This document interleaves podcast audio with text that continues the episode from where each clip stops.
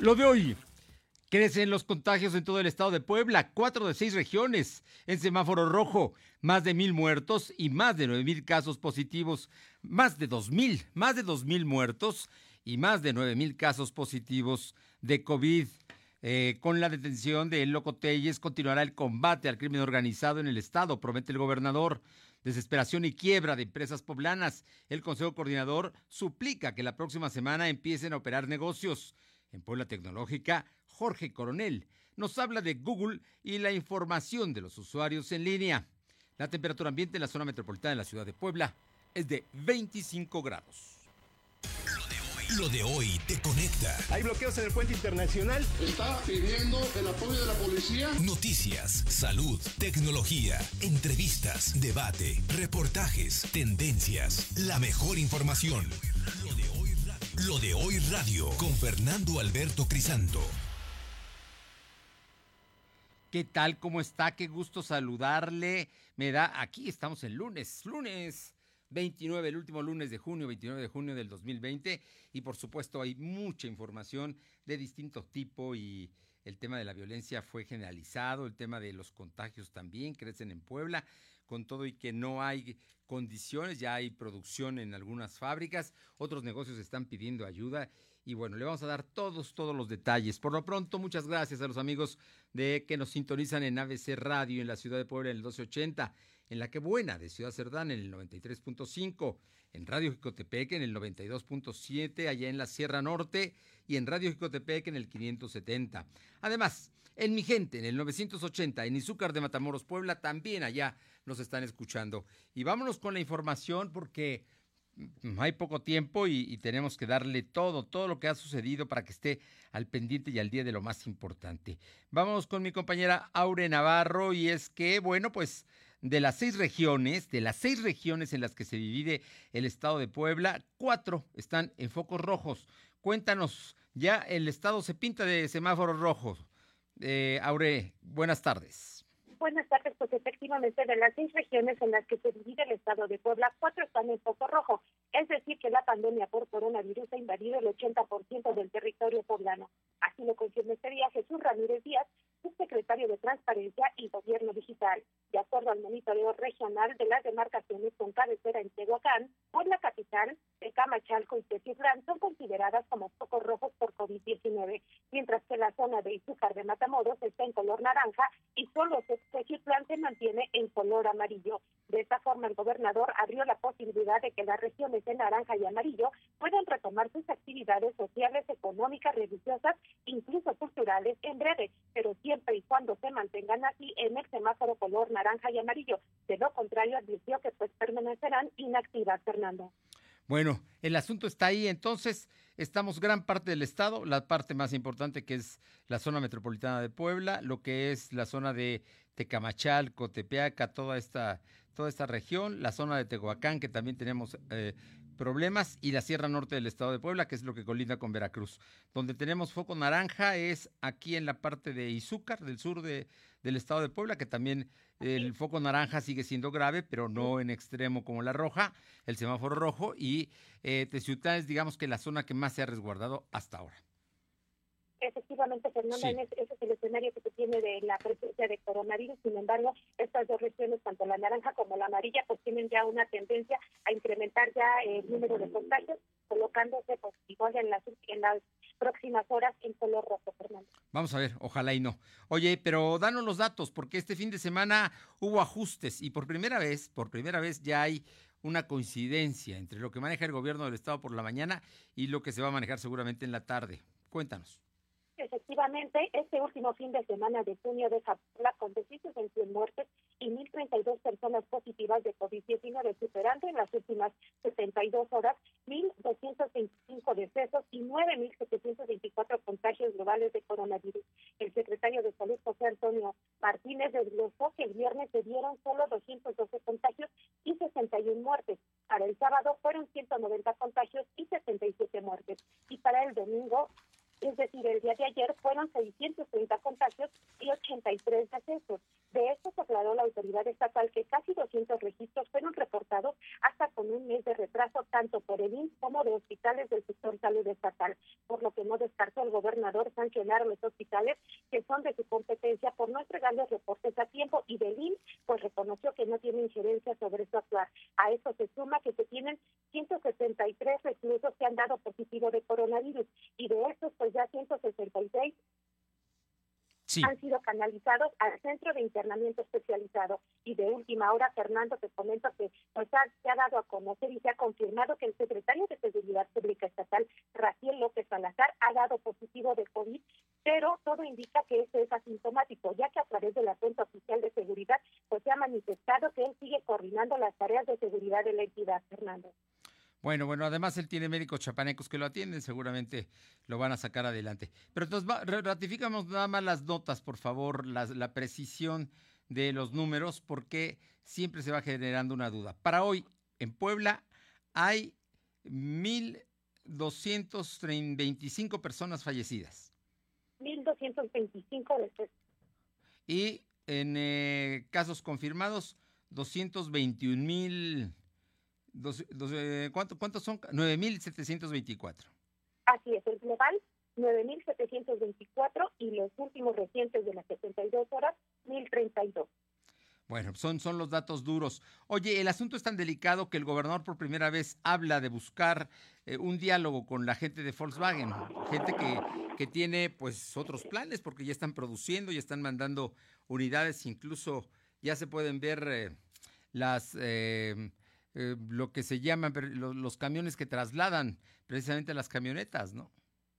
Así es, a unas horas de que la armadora Volkswagen confirmó que inició sus producciones de lunes, el gobernador anunció que buscará una vez más diálogo con la firma alemana para hacer un llamado de conciencia a que reconozcan que no existen las condiciones para retomar actividades en medio de la creciente de contagios de coronavirus que mantiene una curva de hasta 200 casos diarios de COVID-19. Indicó que será a través de las Secretarías de Economía y de Gobernación cómo buscará a lo largo de este día el acercamiento para saber hasta dónde se puede llegar a un acuerdo que permita apoyar a este sector y que la Volkswagen tenga la necesidad de iniciar sus trabajos ya de manera formal e interrumpida. Este diálogo dijo ser extensivo también para la Canaco, Canirac o la Coparmex, así como a todos aquellos organismos que representan la vida económica de la entidad para que aguanten un poco más sin retomar la apertura de negocios a partir del próximo lunes, como anunciaron este día. Y reiteró el llamado que este pues involucra tanto a las micro, pequeñas y medianas empresas, así como a comerciantes y restauranteros.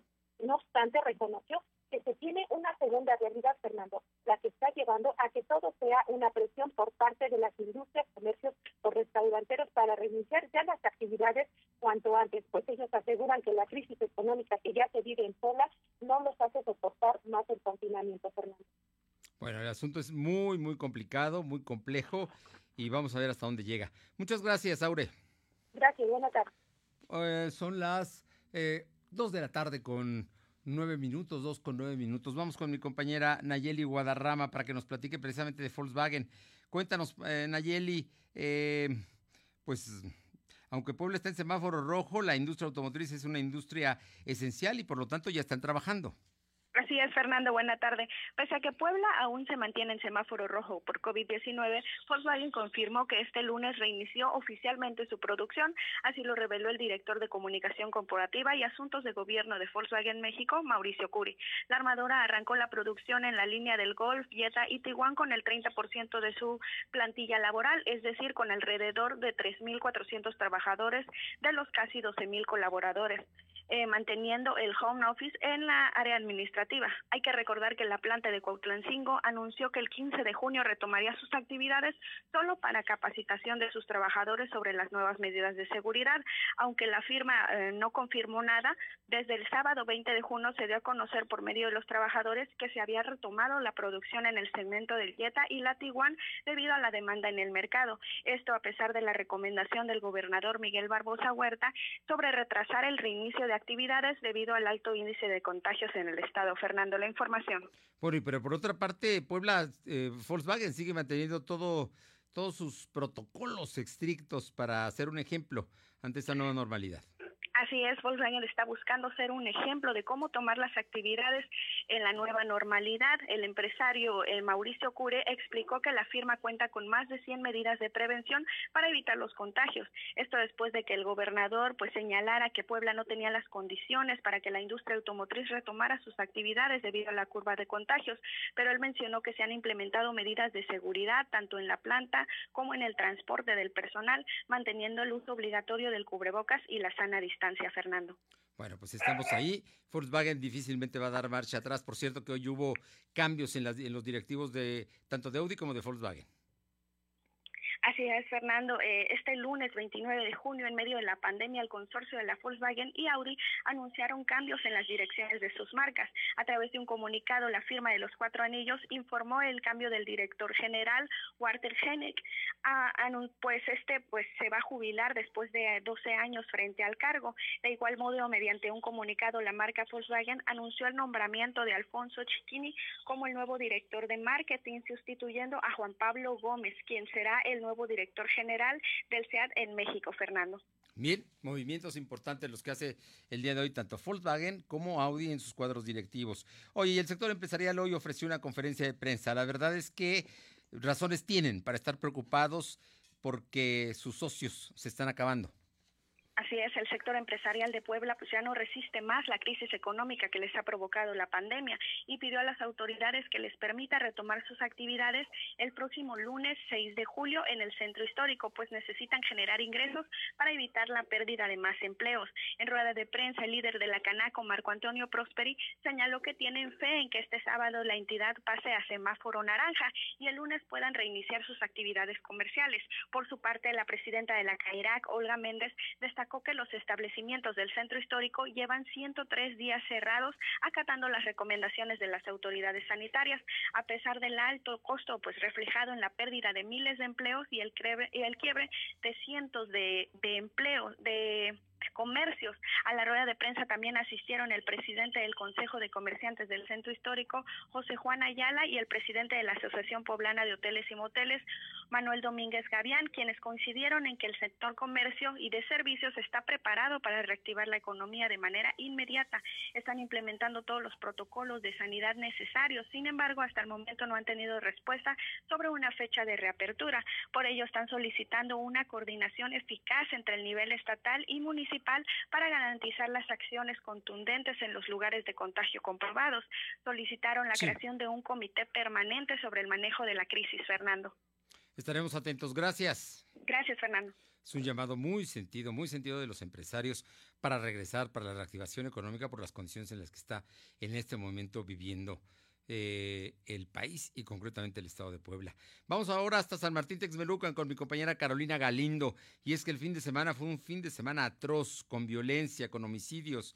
Y bueno, dentro de todo esto también cayó el líder de la banda, de una banda que estaba sentada en la región, el mm, Loco Telles. Carolina, mucha información. Muy buenas tardes. Buenas tardes, así es, efectivamente lo que ocurrió este fin de semana fue bastante alarmante. En primera instancia, una balacera registrada allá en la zona del Tianguis, para ser específico, sobre las vías al carril a San Lucas a Toyatenco, donde pues se reportaban disparos de arma de fuego y poco después se supo que había por lo menos tres personas lesionadas, entre ellas Elín Garzón, secretaria del Círculo de Organizaciones Populares, una organización de las más importantes en el Tianguis de San Martín. Además, una persona quedó sin vida en el en donde se dio la balacera y horas más tarde se confirmó el segundo deceso de un hombre que también había resultado lesionado durante estos hechos que pues no alcanzó a recibir atención médica y pereció en el transcurso al hospital a la capital poblana. Decirte que hasta el momento en el corte de la información que tenemos, el Garzón se reporta como delicada, ya fue intervenida en un hospital porque recibió al menos dos impactos de arma de fuego y otras dos personas también se encuentran hospitalizadas. De estos hechos la fiscalía ya reportó que hay la detención de un masculino quien además le fue de asegurada un arma de fuego con la que habría hecho los eh, disparos el día de ayer. Pero ya cerca de la, de la una de la tarde, pues se confirmaba esto que ya tú bien comentas, la detención de este sujeto que pues ya está, vinculado a diversos delitos que ya la Fiscalía hizo públicos en un boletín emitido desde el día de ayer. Decirte que en esos instantes, pues el día de ayer hubo tensión porque había amenazas en contra del área de seguridad pública de San Martín, había unos grupos que se estaban replegando en ciertas zonas y amenazaban con pues, eh, causar destrozos. Afortunadamente no se registró nada, pero sí fue notable la presencia de la Guardia Nacional, de la Policía Estatal en diversos puntos y en especial en la colonia La Purísima, un punto que es como foco rojo y principal punto de operación de Oscar N. Y también ya por la tarde noche, pues el, desafortunadamente fue localizado el cadáver de una mujer que estaba encintada con, pues propiamente con cinta canela, completamente desnuda, con huellas de violencia. Esto en las inmediaciones del mercado del hoyo o de la joya, allá en la Junta Auxiliar de San Lucas Atoyatenco. Hasta el momento, esta mujer, esta joven, está en calidad de desconocida. Estos son los saldos en materia de seguridad durante el fin de semana en San Martín Texmelucan, Terrible, pero hoy están trabajando, el Tianguis está trabajando, digamos que la vida continúa en la ciudad con todo y que hay un extraordinarios operativos de seguridad. Efectivamente, aunque sí decirte que ya en estos instantes, en eh, por lo menos el 60% de lo que es la área del tianguis ya está prácticamente vacío. Los comerciantes empezaron a recoger su mercancía a partir de las 11 de la mañana y algunos ya están saliendo de San Martín. Eh, y pues el día de mañana se prevé que prácticamente la zona esté limpia, aunque recordar que hay algunas áreas en las que pues todavía se nota la presencia, pero hoy sí en San Martín Textilucan es un ambiente bastante tenso y decirte también que de nueva cuenta se volvió montar un operativo allá en la zona de la Purísima porque de nueva cuenta se notó la presencia de sujetos extraños que estaban medrando por esta zona. Hay preocupación entre los habitantes y únicamente las autoridades están reforzando con rondines de vigilancia. Estaremos atentos, Carolina. Muchísimas gracias. Muchas gracias. Buena tarde. Son las 2 de la tarde con 16 minutos. 2.16. Lo de hoy es estar bien informado. No te desconectes. En breve regresamos. Regresamos lluvia, calor o el clima que sea. Con Top no pasa nada. Te la ponemos fácil. Impermeabilizante Top con 20% de descuento y meses sin intereses. Y conoce el nuevo Top Fibratado Secado Rápido. Pídelo a domicilio en Comex. Vigencia el 12 de julio de 2020. Consulta bases en comex.com.mx. Quedarnos en casa es la medida más importante para prevenir el coronavirus. Durante la cuarentena debemos buscar la armonía y el respeto entre todas y todos. Pero en algunos hogares, las mujeres enfrentan situaciones de violencia que no les permite sentirse seguras. Si tú o alguien que conoces vive una situación como esta, marca al 911 donde atenderán tu caso. No estás sola. En esta cuarentena, no más violencia. Cámara de Diputados. Legislatura de la Paridad de Género. En la vida sufrimos mucho al ver algún familiar con padecimientos con enfermedades crónico-degenerativas como diabetes, hígado graso, osteoartritis, desgaste de cartílago, entre otras. Con la aplicación de terapias de regeneración de células madre, se verán beneficiados mejorando su calidad de vida. Mucha atención. Nuestras próximas jornadas de aplicación se llevarán a cabo en Ciudad Cerdán, Puebla, el martes 7 y miércoles 8 de julio. El día de la consulta realizaremos examen intersticial a cada paciente para conocer su estado de salud con resultados en tan solo 10 minutos. Aparta tu cita y solicita informes al teléfono 2228 458504. Cell Internacional, Grupo Puntual en la Salud. Actividades médicas realizadas bajo medidas sanitarias impuestas por la Secretaría de Es preocupante la situación que hay en Puebla porque 300 casos de COVID en un solo día es un peligro constante. Desafortunadamente la gente no ha aprendido a tomar las medidas de seguridad más anuando que la gente pues tiene que trabajar, tiene que surtir sus verdulerías, sus tiendas para poder llevar un sustento a su casa y que las personas puedan comprar pues los víveres necesarios, ¿no? Lo de hoy eres tú. Tu opinión nos interesa. Deja tu mensaje vía WhatsApp al 2223 2375 83. Comparte tus imágenes y tus reportes por Telegram al 2223 2375 83. Es estar bien informado. Estamos de vuelta con Fernando Alberto Crisanto. La tecnología es lo de hoy. Mantente conectado. Bueno, y Jorge Luis Coronel, eh, doctor, eh, profesor investigador del Tecnológico de Monterrey, en el Campus Puebla y consultor en marketing digital, todos los lunes está con nosotros y nos trata temas importantes en Puebla Tecnológica. Esta tarde, Jorge Coronel nos habla de Google y la información de los usuarios en línea. Seguramente usted es un usuario de Google. Sepa usted qué se hace con su información. Jorge Luis, muy buenas tardes y muchas gracias. Amigos de Rodoy, como siempre un placer saludarles en este espacio de Puebla Digital y hoy queremos uh, mencionar algo que ha sucedido bastante interesante como una reacción a la nueva normalidad de parte de las empresas y bueno los usuarios eh, que pues al parecer hoy más que nunca estamos trabajando a través de herramientas digitales. Resulta que ahora Google anuncia que borrará tu historial de internet, es decir, que guardará por menos tiempo en las guías de navegación o la información que uno hace pública a través de los sitios que navega.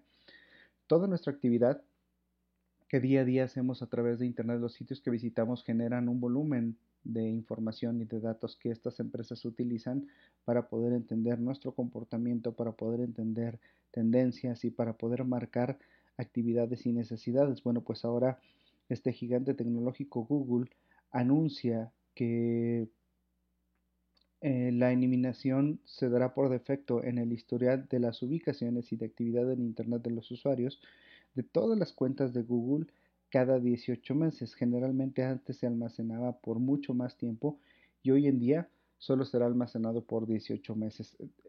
En nuestra vida diaria, ¿en qué nos afecta esto? Bueno, parecería que, que nada, porque esa es la acumulación que hace Google de nuestra información. Simplemente es estar informados y es, eh, tener un ejemplo de cómo las empresas están reaccionando a esto de la nueva normalidad y cómo nosotros como usuarios pues también podemos tener ahora actividades eh, diferentes y saber muy claramente quiénes están almacenando la información que es totalmente pública y quiénes no lo están haciendo. El historial de actividad de Internet y aplicaciones eh, que ya te digo a través del portal como Google Play o a través de Google Chrome que es el navegador será borrado cada 18 meses, aunque pues uno como usuario puede borrarlo lo más pronto posible. Eh, y la idea es eso, respetar un poco la privacidad de los usuarios y anunciar estos cambios que son bastante interesantes. Esta compañía quiere facilitar el acceso al modo también incógnito, en donde uno puede visitar sitios ah, sin, sin que la actividad sea rastreada. Bueno, esto Existen maneras de hacerlo, pero bueno, en teoría eh, cuando uno utiliza el modo incógnito es mucho más, eh, se guarda menos información y es mucho más difícil hacer este rastreo de, las visitas y la conducta que se tiene. Mm, y la idea es que, bueno, eh, todo sea en afán de que tanto en aplicaciones, en dispositivos móviles como en, en computadoras, los usuarios de cualquier herramienta de Google sientan mayor seguridad y que estén informados sobre eh, la manera en la que se administran sus datos, sobre todo de mapas, eh, vista de videos como YouTube, ¿no? Eh, esto es muy importante. Y esta función, bueno, pues por lo tanto afecta a los usuarios, estamos hablando de más de 100 millones de usuarios, ¿no? Que, que sin duda resultan bastante interesantes. Entonces ya lo sabe usted, los datos que comúnmente se almacenaban a través de Google, pues irán ahora, ahora cambiando y solo serán ah, guardados por un lapso mucho más cortos de 18 meses. Así terminamos, pásenla muy bien, nos escuchamos la próxima. Gracias a Jorge Luis Coronel Fuentes, profesor investigador del TEC de Monterrey, Campus Puebla y consultor de marketing digital. 18 meses solamente para guardar los datos en Google. Eh, le comento que trascendió que el expresidente municipal de Quecholac, miren nada más que irresponsabilidad, el presidente municipal de Quecholac, Agustín Osorio Flores, realizó una fiesta a su esposa por su cumpleaños este pasado fin de semana. Digo, está bien que le haga una fiesta, pero ¿qué cree? Al convite llegaron más de 100 invitados. La sana distancia y las medidas sanitarias quedaron en olvido durante la fiesta. Todo en medio de los contagios altos que mantiene al Estado en semáforo rojo a nivel nacional y local. ¿Se puede ser más irresponsable? Un expresidente municipal haciendo una fiesta que podrá ser en otro día y en otro momento y más grande y más bonita, ¿no? Pero sin evitar el contagio de sus familiares primero, digamos si le importan, y también de la gente que invite, que se supone que son gente que se quiere. Por otra parte, nos mandan en WhatsApp, mire, en la calle Miguel de la Madrid, que está entre Querétaro y La Paz, Colonia Cente, hicieron un salón social que antes se llamaba Darly. Hoy, pues no, no, no le han puesto nombre y el nuevo dueño tiró el anterior e hizo uno con techo de lámina y un portón grandísimo. Lo estrenaron ayer y había de ver una mega fiesta que llevaron a cabo con mariachi. Eh, nos reportan el domingo y la autoridad pues no puede intervenir. Eh, ¿Cuándo acabaremos con la pandemia? Se pregunta la persona que nos envió la información. Y bueno, pues eh, no se vale que todo el sector salud luchando por la vida de esta gente irresponsable porque al final van a dar al hospital y es lo que se pone muy agresivo porque no se le atiende. Me da tristeza porque mientras unos estamos confinados y salimos en caso de fuerza mayor, esta gente hace sus fiestecitas o fiestesotas. Esto allá en un salón social que está en Querétaro, en la calle Querétaro, eh, no, en la calle Miguel de la Madrid, entre Querétaro y La Paz, Colonia Cente. Ojo, señores del ayuntamiento, aquí hay chamba, ¿no? Para que para ustedes, precisamente para sancionar, clausuraron algunos lugares y sancionaron otros, pero, pero bueno, aquí están y la gente lo está reportando y nosotros, por supuesto que con gusto lo hacemos porque creemos que hay que ponerle un alto a estos excesos. Son las 2 de la tarde con 24 minutos. Vamos con mi compañera Paola Aroche hasta Tlisco. Paola, te escuchamos. ¿Qué tal? Muy buenas tardes y comentarles que para favorecer la movilidad segura durante esta temporada de precipitaciones, el Ayuntamiento de Atlisco, a través de su área de protección civil, inhabilitó algunas vialidades donde se encuentran todavía inmuebles eh, que son riesgo.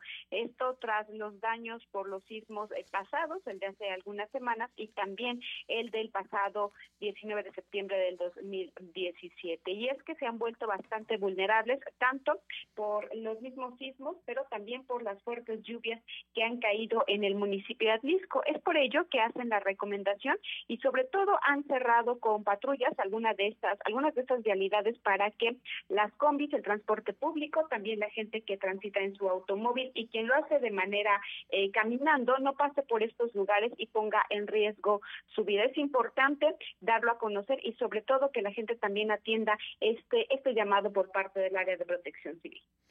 Bien, bueno, es importante porque además sabemos que con las lluvias se reblandecen mucho los muros y hay riesgos, ¿no? Especialmente ahí donde no han atendido.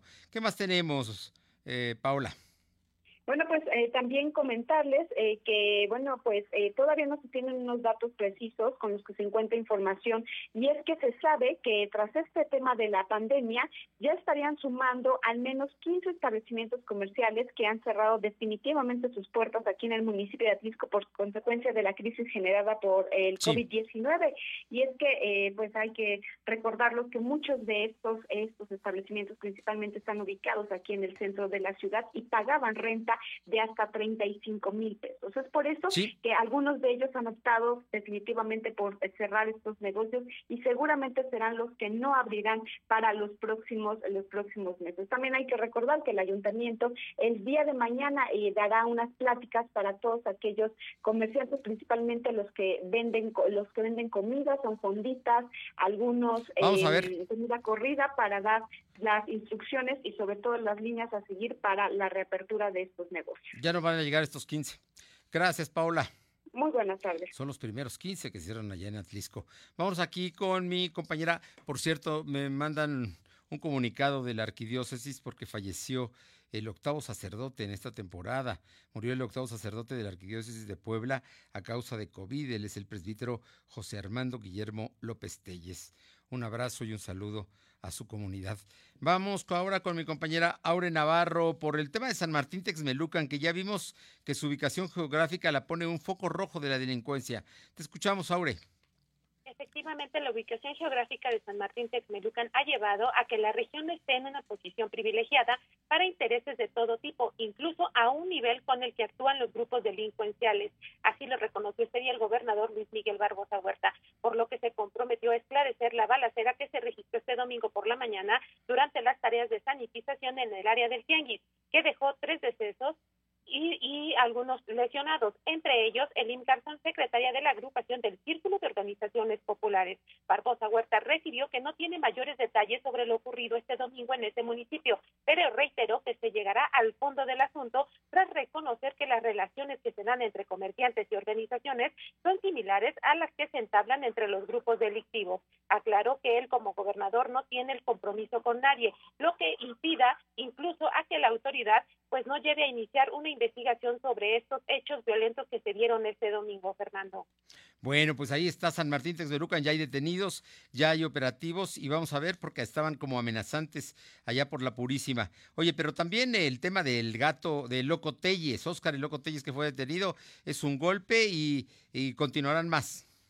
Efectivamente, la detención de Óscar García, alias de Loco Telles, llevará al desmantelamiento de la célula delictiva que este líder guachicolero estaba sembrando con una relación directa con organizaciones del crimen nacional en territorio poblano. Debido a la peligrosidad de este personaje que se encuentra ya en el penal de Tepeji de Rodríguez Barbosa Huerta aclaró que la entidad se tiene desplegado desde este domingo un operativo especial de inteligencia para brindar al territorio ante cualquier intento de generar violencia en municipios. Confirmó que el gobierno del estado no ha recibido presiones o amenazas de grupos delictivos para dejar en libertad a Loco Telles, pero adelantó que él no negociaría con delincuentes la libertad de nadie. En este sentido, dijo que el mapa delincuencial con el que cuenta la autoridad no permite saber quién podría quedar al frente del grupo criminal que encabezaba el Loco Telles. Y bueno, adelantó que el gobierno del estado de Puebla está muy cerca de lograr también la captura, como bien lo decías Fernando, de Roberto de los Santos de Jesús, identificado como el Bucanas, Antonio Martínez Fuentes, conocido también como el Toñín, ambos líderes cochicoleros, Fernando. Bueno, por lo pronto ahí está el asunto y se continuará investigando y si es Bucanan, si el Toñín estarías desarticulando a una amplia, a la red más grande de Huachicol que hay en Puebla, ¿no? Así es que ojalá, ojalá y así sea. Y vamos a estar eh, pendientes, por cierto, que el día de hoy detuvieron al Mochomos, que es el autor intelectual, se le acusa de la muerte de los 43 eh, normalistas allá en el estado de Guerrero. Él es jefe de eh, Guerreros Unidos y el Mochomos está detenido en otro golpe que da el gobierno federal a la delincuencia organizada. Muchas gracias, Alma. Gracias. Gracias, Aure, gracias. Porque me confundo porque vamos con Alma, pero también le comento que la Comisión Nacional Bancaria de Valores acaba de dar a conocer que retrasa un mes más, es decir, hasta agosto, para la gente que tenía em, convenios con sus bancos para pagar créditos porque no le alcanzaba tarjetas de crédito, créditos hipotecarios, créditos en general. Un mes más van a dar de gracia para, para que se lleve a cabo esto. Vamos con Alma Méndez. Alma, hay molestia entre la gente de Morena por la detención de líderes sociales de eh, aquí, aquí cerquita, ¿no? De, de Amozoc. Así es, Fernando, muy buenas tardes a ti y a todo nuestro auditorio de Delodeo. Pues te comento que esta mañana el Observatorio Ciudadano Laboral, el Movimiento de Nacional Ruta 5 y la Coalición Nacional Constitucionalista de Trabajadores y Campesinos tomaron de manera simbólica las instalaciones de la Comisión Estatal de Derechos Humanos, pues piden que se pronuncie por la detención de los activistas de Amozoc. Y es que criticaron la gestión del presidente de la Comisión de Derechos Humanos en Puebla, José Félix Cerezo Vélez, que se ha caracterizado por flagrantes omisiones a sus funciones constitucionales constitucionales. Expusieron que al momento la comisión tiene más de 2.000 quejas en proceso, pero las recomendaciones emitidas son de años pasados que han quedado rezagadas. Y bueno, pues los manifestantes exigieron la liberación de las personas aprendidas el pasado martes eh, y que la Comisión eh, de Derechos Humanos designe un visitador que investigue los sucesos y procure la integridad de lo que consideran son presos políticos. Y bueno, pues uno de los integrantes, Marcelo Bonilla, y dijo que eh, la gente de esta región está dispuesta a movilizarse en favor de sus compañeros con el fin de la, que la comisión emprenda acciones, pues de quedarse callados implica sumisión al Ejecutivo. La información, Fernando. Bueno, pues ahí está. Pero son Morena, ¿eh? Son Morena los que están quejándose. No, no, no son de otros partidos, no es la oposición, es Morena la que se queja de la Comisión de Derechos Humanos del Estado. Oye, y el día de hoy hubo declaraciones interesantes de Humberto Aguilar Coronado, panista, ha sido senador, diputado local, diputado federal, una larga carrera política y está haciendo recomendaciones a su dirigente. Así es comentarte que el panista Humberto Aguilar Coronado señaló que la lideresa del PAN en Puebla, Genoveva Huerta Villegas, tendrá que llamar a todos los miembros de su partido para poder tener una fortaleza política, a pesar de que las preferencias electorales y las encuestas los ponen en un plano competitivo en la zona metropolitana, pero pues no suficiente. Dijo que deben de generar una amplia discusión y un debate sobre la conveniencia de que se puede ir en alianza con algunas otras fuerzas políticas para los comicios electorales del 2021. En este tenor, dijo que la contienda electoral que se avecina no será sencilla sencilla, dado que Acción Nacional no estaba en sus mejores momentos, pero ahora se está reposicionando como una de las mejores alternativas para los electores y a esos son a los que le están apostando. La información, Fernando. Unidad de todos los grupos del PAN es lo que propone Humberto Aguilar. Muchísimas gracias. Seguimos al pendiente, Fernando. Bueno, y si en este momento nos das tu recomendación en Facebook y envías la captura de pantalla al WhatsApp 22 23 23 75 83 con tu nombre completo y tu dirección, el chalán te va a llevar la despensa hasta tu casa. Cuida tu salud y la de tu familia. En este momento sale la eh, despensa. Vamos a regalar una despensa en este momento. Son las 2 con 34. De hoy es estar bien informado. No te desconectes. En breve regresamos. Regresamos.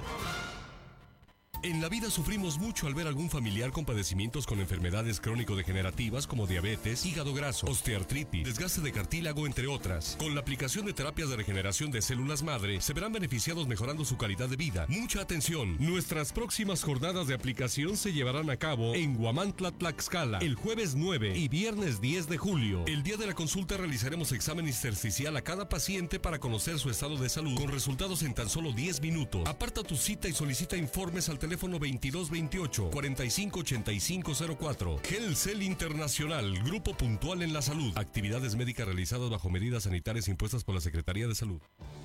Ante la emergencia sanitaria por el COVID-19, el INEGI refrenda su compromiso de seguir generando información relevante para nuestro país. Por ello, hemos buscado nuevas formas de cumplir nuestros objetivos. Si recibes la invitación para participar en el censo o en alguna de nuestras encuestas, Apóyanos y responde vía telefónica o por internet. Requerimos tu ayuda. INEGI, Conociendo México. Suscríbete a nuestro canal de YouTube. Búscanos como Durante esta pandemia y después de ella, el mundo necesitará la democracia para vivir en paz. Las niñas, niños y adolescentes de hoy serán las y los adultos del futuro. Ofrecerles valores democráticos significa poner el futuro en buenas manos. Consulta en INE.mx videos y libros gratuitos para desarrollar su cultura cívica y valores democráticos. La democracia y la participación empiezan en casa. Contamos todas, contamos todos. INE. Coppel, Bancoppel y Afore Coppel están abiertos. Abiertos a que estrenes, a darte tu primera tarjeta de crédito, un préstamo o pensar en tu retiro. En Coppel estamos abiertos a seguir mejorando tu vida. Visítanos, contamos con las medidas para cuidar tu salud. O visita coppel.com y utiliza nuestras apps. También estamos abiertos. Coppel mejora tu vida. Lo de hoy es estar bien informado. Estamos de vuelta con Fernando Alberto Crisanto. Los personajes de hoy, las ideas y los hechos se comparten en la entrevista.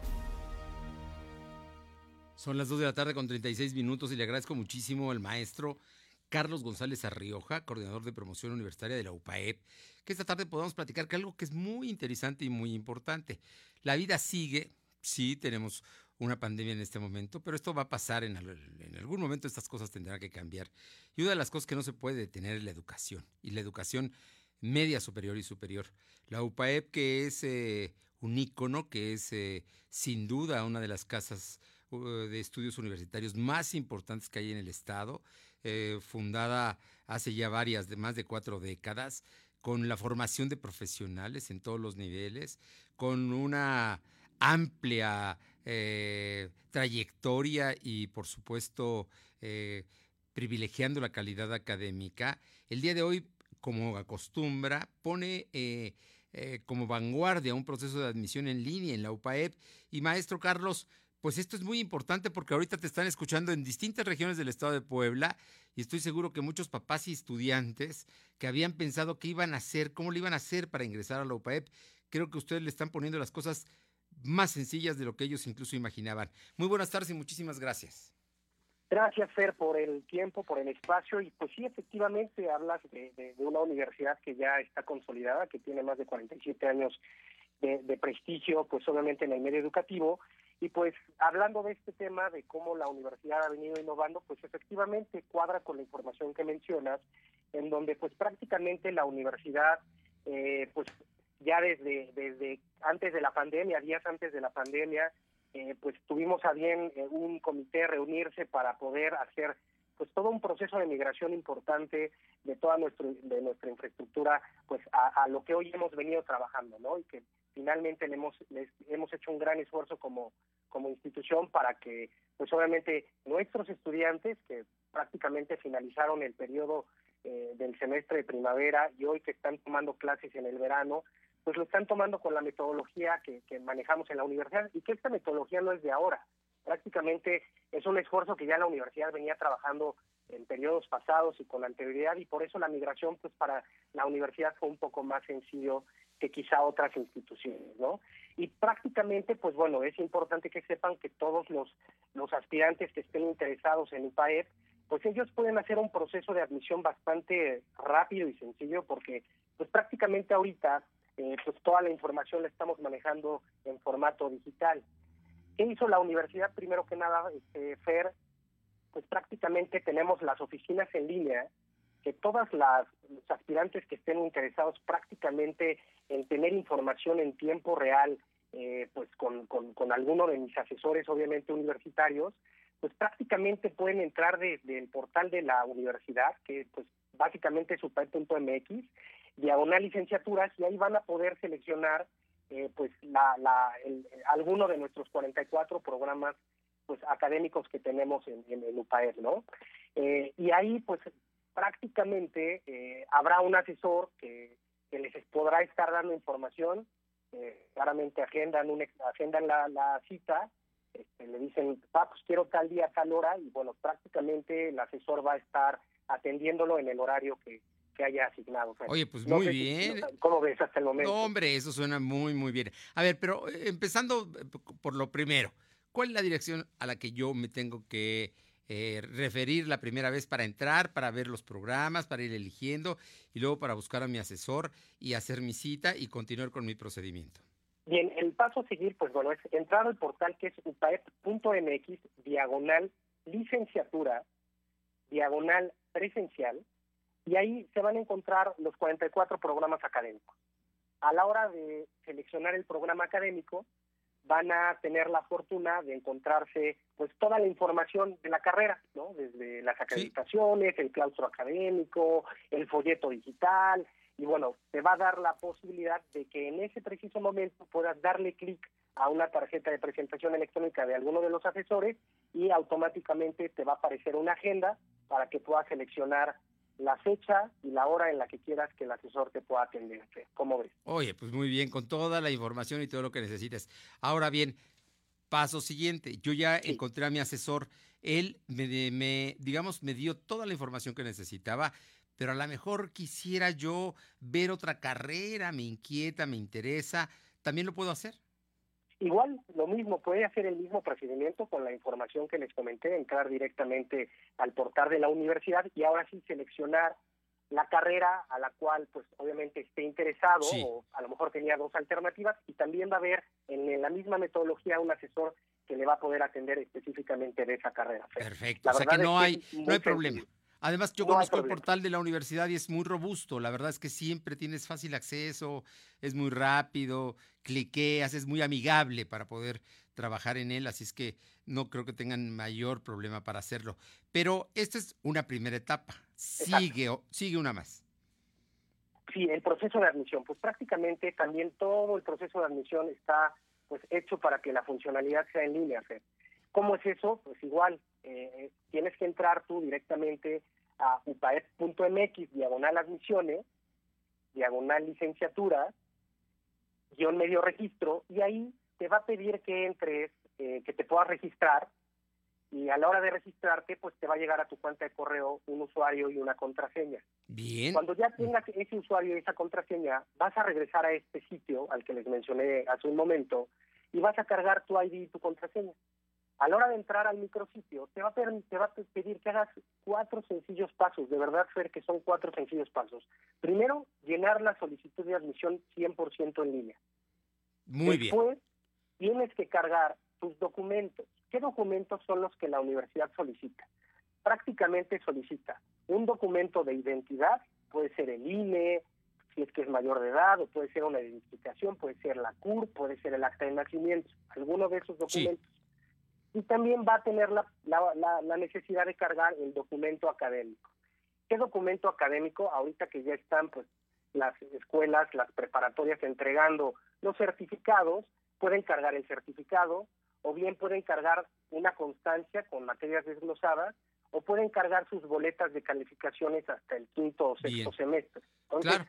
Dependiendo ya de la, de la escuela, ¿no? Eso a veces no depende del alumno, pero, pero sí tiene un documento que avala que ya concluyó sus estudios de secundaria, si va al bachillerato o de bachillerato si va a la carrera. Exactamente, Fer, así es. Y por último, pues es seleccionar prácticamente la fecha del examen de admisión. El examen de admisión de UPAEP no tiene costo y el examen de UPAEP es 100% en línea. Entonces, como te podrás dar cuenta, Fer, eh, el, examen al ser 100% en línea, pues te permite que puedas presentar, si tú seleccionaste, por ejemplo, mañana 30 de junio, tú vas a tener abierta la plataforma de, de, UPAEP desde tempranito hasta las 11.59 del día. ¿Todo el día? Todo el día, todo el día. Oye, pues está muy bien. pues sí, la verdad es que hemos puesto toda la metodología para que al aspirante no le cueste tanto trabajo accesar y obviamente pues aplicar el examen y, al final también obtener su resultado, que cómo sabe él qué resultado tiene entrando directamente al micrositio, lo voy a volver a repetir, Fer, si me lo permite. Por favor. upaed.mx, diagonal admisiones, diagonal licenciaturas, guion medio registro, y en ese mismo micrositio en donde tenías tu ID y tu contraseña, ahí vas a poder ver tu resolutivo, si eres aceptado o no aceptado a la universidad. ¿Vale? Bueno, oye, no, pues está muy fácil. Te pregunto porque mira, en este momento, por ejemplo, amigos de la Sierra Norte, todo lo que es la zona de Jicotepec, Guateutla, La Ceiba, Huauchinango, pueden estar interesados en, una licenciatura en la UPAEP y pueden empezar a hacer desde allá todos sus trámites para ya en su momento pues venir a estudiar, ¿verdad? Eh, lo mismo la gente que está en la zona de Ciudad Cerdán, con todos los municipios que están pegados ahí, Aguamantla, Tlaxcala, Tecamachalco, este, Tepeaca, ¿no? toda esta, esta zona, Felipe Ángeles, que, que, puede ser la gente que esté interesada en hacer estudios eh, superiores en UPAEP, ahí están, o en la Mixteca, que donde también estamos transmitiendo en este momento, o aquí en la capital. Ahora bien, aquí mucha gente, pues la emoción de ir a la universidad, tú lo sabes, ¿no? Es ir a tu campus. También puede haber eh, eh, inscripciones presenciales. Mira, las inscripciones presenciales las vamos a empezar a manejar a partir de la primera quincena de julio. Ok. Como sabes, está trabajando en, la universidad también. ¿vale? En 15 días prácticamente estaremos retornando ya en, bloques escalonados, porque así nos ha pedido el comité eh, de la universidad y obviamente pues todo bajo las normas protocolarias pues ya sabes que están impuestas en este preciso momento para ir con este retorno seguro, ¿no? Bueno, pero no. Este regreso. Yo creo que nos los podemos ahorrar y podemos adelantar y ya después iremos a la universidad, ¿no? El, proceso de admisión en línea ya está abierto en este momento, ya lo pueden utilizar y pues seguir tranquilos en este periodo de, de confinamiento, de vacaciones para algunos y ya reiniciar cuando así lo determine la autoridad sanitaria también. Exacto, Fer, y pues darle la tranquilidad de, las de las entidades que nos mencionas. Tenemos muchos estudiantes de esas regiones geográficas del Estado y también de nuestro Estado conurbado Tlaxcala. Y pues la invitación está abierta para que sepan que la Universidad UPAEP estará de manera normal trabajando bajo su calendario oficial el día 17 de agosto, que tenemos obviamente el inicio de clases, y claramente en próximos días estarán eh, comunicando desde los medios institucionales obviamente este pues todo este tema de, de, cómo cómo estará la actividad y demás. La verdad es que la universidad está trabajando fuertemente para que pues obviamente este regreso sea eh, con la calidad esperada y que se cumplan todas las normas de bioseguridad y de sanidad como debe de ser y pues bueno darles la tranquilidad a, las, a los a los que nos están escuchando de que pues su país está trabajando fuertemente no y está trabajando eh, de manera muy puntual en pro de la formación y, de educación de los chavos, ¿no? Pues maestro Carlos González Arreoja, no sabes cómo te agradezco estos minutos, una explicación sencilla, el gran trabajo que está llevando a cabo la, la UPAEP, él es el coordinador de promoción universitaria de la Universidad Popular y pues este proceso en línea de la UPAEP es ejemplar y estoy seguro que va a, a generar eh, pues muchas inscripciones, es de lo que se trata que los jóvenes se sigan preparando y que se formen en instituciones eh, garantizadas de calidad, como es el caso de la UPAEP. Te agradezco muchísimo, Carlos. Gracias, Fer. No sé si me permitas dejar el Por número favor, telefónico. con este, mucho para gusto. que obviamente la gente pueda Sí. escucharnos todavía. Pues pueden marcarnos o mandar un WhatsApp al siguiente número telefónico, al 222-928-5155. Ahí particularmente les estaremos dando información Muy bien. De todo lo que necesiten. Muchas gracias, Fer, por el tiempo y el espacio. Está muy sencillo, 222-92-85-155. Es correcto, Fer. Muchas gracias, Carlos. Que estés muy bien. Gracias Muy por el buenas tiempo. tardes. Saludos. Son las 2 de la tarde con 48. Lo de hoy es estar bien informado. No te desconectes. En breve regresamos. Regresamos. En la vida sufrimos mucho al ver algún familiar con padecimientos con enfermedades crónico-degenerativas como diabetes, hígado graso, osteoartritis, desgaste de cartílago, entre otras. Con la aplicación de terapias de regeneración de células madre, se verán beneficiados mejorando su calidad de vida. Mucha atención. Nuestras próximas jornadas de aplicación se llevarán a cabo en Ciudad Cerdán, Puebla, el martes 7 y miércoles 8 de julio. El día de la consulta realizaremos examen intersticial a cada paciente para conocer su estado de salud con resultados en tan solo 10 minutos. Aparta tu cita y solicita informes al teléfono 2228 458504. Gelcel Internacional, Grupo Puntual en la Salud. Actividades médicas realizadas bajo medidas sanitarias impuestas por la Secretaría de. Lo de hoy es para ti. Conéctate a www.lodehoy.com.mx y suscríbete para recibir la mejor información en tu email. Son tiempos de contingencia. Hay que quedarse en casa para proteger tu salud y la de todos. Sigue estos sencillos consejos para mantenerte sano. Aliméntate de manera saludable. Limita el consumo de alcohol y de bebidas azucaradas. No fumes. Haz ejercicio. Convive con tu familia. Comparte las labores de la casa. Escucha música, lee y juega con tus hijos. Para más información visita coronavirus.gov.mx. Y quédate en casa. Gobierno de México. Escúchanos en Spotify. Búscanos como LDH Noticias. Concéntrate. Cierra los ojos y visualiza un punto. ¿Ves el punto? Acércate a él. ¿Notas que el punto está vibrando? Eso es porque el punto es tu nuevo celular que te está llamando. Cómpralo en coppel.com y en la app. El punto es mejorar tu vida. De hoy radio con Fernando Alberto Crisanto. La información y tendencias que debes conocer. De lunes a viernes, de 2 a 3 de la tarde, por esta frecuencia o por internet www.lodehoy.com.mx. Lo de hoy es estar bien informado. Estamos de vuelta con Fernando Alberto Crisanto.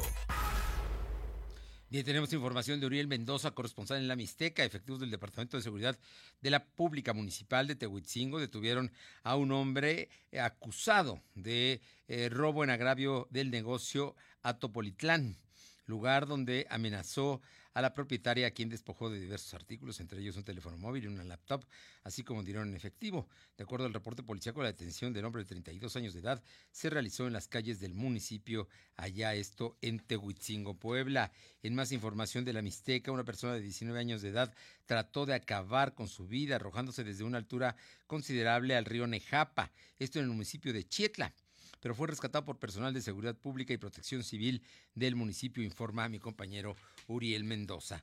Vamos con mi compañera Paola. Paola Roche, te escuchamos, Paola. ¿Qué tal? Muy buenas tardes. Y sí comentarles que una mujer fue localizada sin vida dentro de su domicilio en la calle de Collado, aquí en el municipio de Atlisco. Y es que se presume que la causa de la muerte podría haber sido sobredosis. Un reporte a los elementos de la policía municipal, así como a los mismos paramédicos, pues los pusieron en, la, en alerta y fue que llegaron hasta este punto para percatarse que esta mujer ya no contaba con signos vitales. Esto a pesar de que el personal le brindó los primeros auxilios. A este lugar también arribaron elementos de la Policía Municipal, así como personal de la Fiscalía General del Estado, estos últimos para hacer el levantamiento de cadáver. Gracias, Paola. Buenas tardes. Y vámonos hasta la Sierra Norte con mi compañero Adán González. Adán, ¿cómo te va? Muy buenas tardes. ¿Qué tal, Fernando? Muy buenas tardes. Que nada, un abrazote. Estamos Gracias. contigo, Fernando. Te Y agradezco bueno, vamos mucho. con la información. Déjame comentarte que el día de ayer, aproximadamente a las 19 horas, el lugar conocido como la Poza del Hogado, ubicado sobre la carretera estatal 105 del kilómetro, kilómetro 3, pues fue acribillado a tiros un joven de 29 años de edad, que era el dueño de un jeep ahí de, de La Ceiba. Esta persona iba a, bordo de su camioneta, una Nissan Extreme, con placas del Distrito Federal, acompañado de su esposa. Todo comenta que su esposa se bajó de la unidad para irse al río cuando escuchó las detonaciones. Al regresar encontró a su esposo ya muerto y bueno, en un charco de sangre, Fernando. Terrible, ¿no? Terrible este, este, esta forma y este hallazgo y este crimen que se dio allá en la Sierra Norte. Así es, esta persona presentaba cinco impactos de calibre eh, 32. Eh, los eh, elementos de la Agencia Estatal de Investigación y Peritos encontraron eh, tres elementos balísticos ya percutidos en el lugar de los hechos. El cadáver fue trasladado al anfiteatro aquí de Cotepec con la finalidad de que le practicara la necropsia de ley. Muchas gracias, Adán. A tus órdenes, Hernán. Muy buenas tardes. Un abrazo. un abrazo. Vamos a los deportes. Lo de hoy es pasión y la pasión está en juego.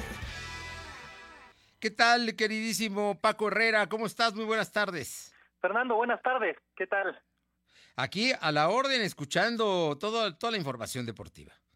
Bueno, Fernando, pues se descarrila la máquina porque Cruz Azul presentó 22 casos positivos de COVID. Eh, ya, se, ya se conocían los positivos de Jonathan Rodríguez y Rafael Oaca.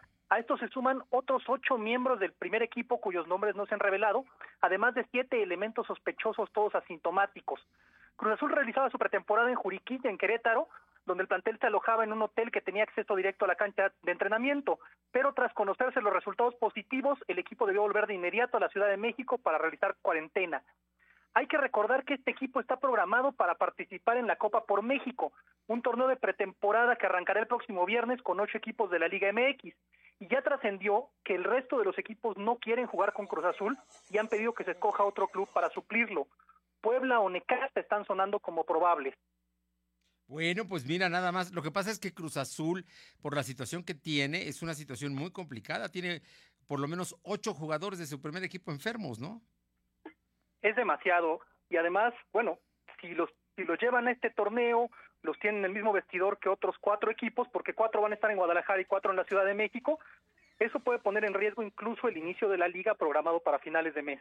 Ya son 63 casos positivos entre jugadores y staff de los equipos de la Liga MX. Cabe recordar que el ¿eh? viernes, ¿cómo? Podría no iniciar la liga. Puede ser, incluso en, en la Liga Femenil también se han dado. El viernes se dio a conocer que una de las jugadoras del Puebla dio positivo de las 34 pruebas realizadas. No, bueno, pues el, el, asunto está delicado. Oye, ¿y en España cómo van las cosas? Bueno, en España el Real Madrid puso más terreno de distancia y se afianzó en el liderato de la liga después de ganarle 1-0 a uno de los últimos lugares de la tabla, que es el español, y esto sumado con el empate el sábado de Barcelona ante Celta en la fecha 32, dejó a Real Madrid con 71 puntos, dos por encima de Barcelona, a falta de seis jornadas para terminar.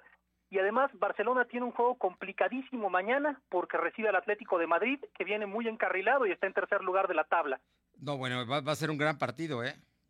Sí, Real Madrid tampoco la tiene fácil. El 2 de julio, es, es el jueves, se enfrenta al Getafe, que también viene viene fuerte, pero no tanto como el Atlético. Getafe ahorita está en quinto lugar de la tabla. Bueno, pues hay, hay que estar atentos a esto que nos estás dando. Oye, ¿y cómo está el fútbol europeo?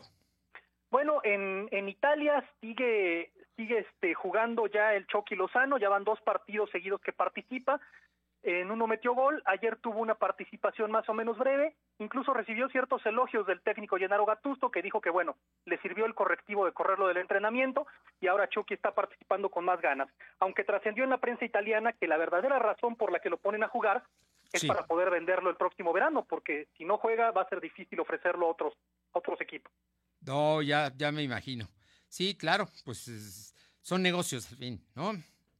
Y la liga italiana sigue muy pareja, están Juventus y Lazio jugándose la punta, Juventus tiene cuatro puntos más y mañana juegan los dos equipos, entonces todavía no está decidido el, torneo italiano, igual que el español. Eh, eso, eso le pone sabor al caldo. Muchas gracias, Paco. Hasta mañana, Fernando. Bueno, le comento que la Policía Estatal interceptó y detuvo a cuatro presuntos delincuentes acusados por robo al transporte de carga. La movilización se desarrolla en la calzada Alfredo Toski con rumbo a San Miguel Canoa. Además, fíjese nada más, ayer hubo un COVID-19 fest en la colonia Constitución Mexicana. Los organizadores habilitaron un salón de fiestas que ya fue clausurado por las autoridades municipales. Al lugar llegaron aproximadamente 60 personas. La convocatoria se hizo en redes sociales con un costo de 35 pesos por persona y vamos a pasar el video en www www.lodehoy.com.mx, donde precisamente cómo se les descubrió por parte del ayuntamiento y cómo se les sancionó a estos irresponsables. ¿Qué más se le puede decir en estos momentos tan difíciles que se están viviendo? No se puede hablar más que de irresponsabilidad. Y bueno, le comento que Norma Solís de Héroes de Puebla se le vamos a llevar a Héroes de Puebla, Norma Solís, su despensa el día de hoy. Muchas gracias, gracias a todos, gracias por la solidaridad mostrada por el fallecimiento de mi mamá el viernes. Y bueno, aquí estamos y estaremos mañana. Pásela bien. Hasta mañana. Fernando Alberto Crisanto te presentó Lo de Hoy Radio. Lo de Hoy Radio. Te esperamos de lunes a viernes, de 2 a 3 de la tarde por esta frecuencia, en la cobertura más amplia a nivel estatal. Y síguenos en internet www.lodehoy.com.mx y en nuestras redes sociales como arroba LDH Noticias. Lo de Hoy Radio.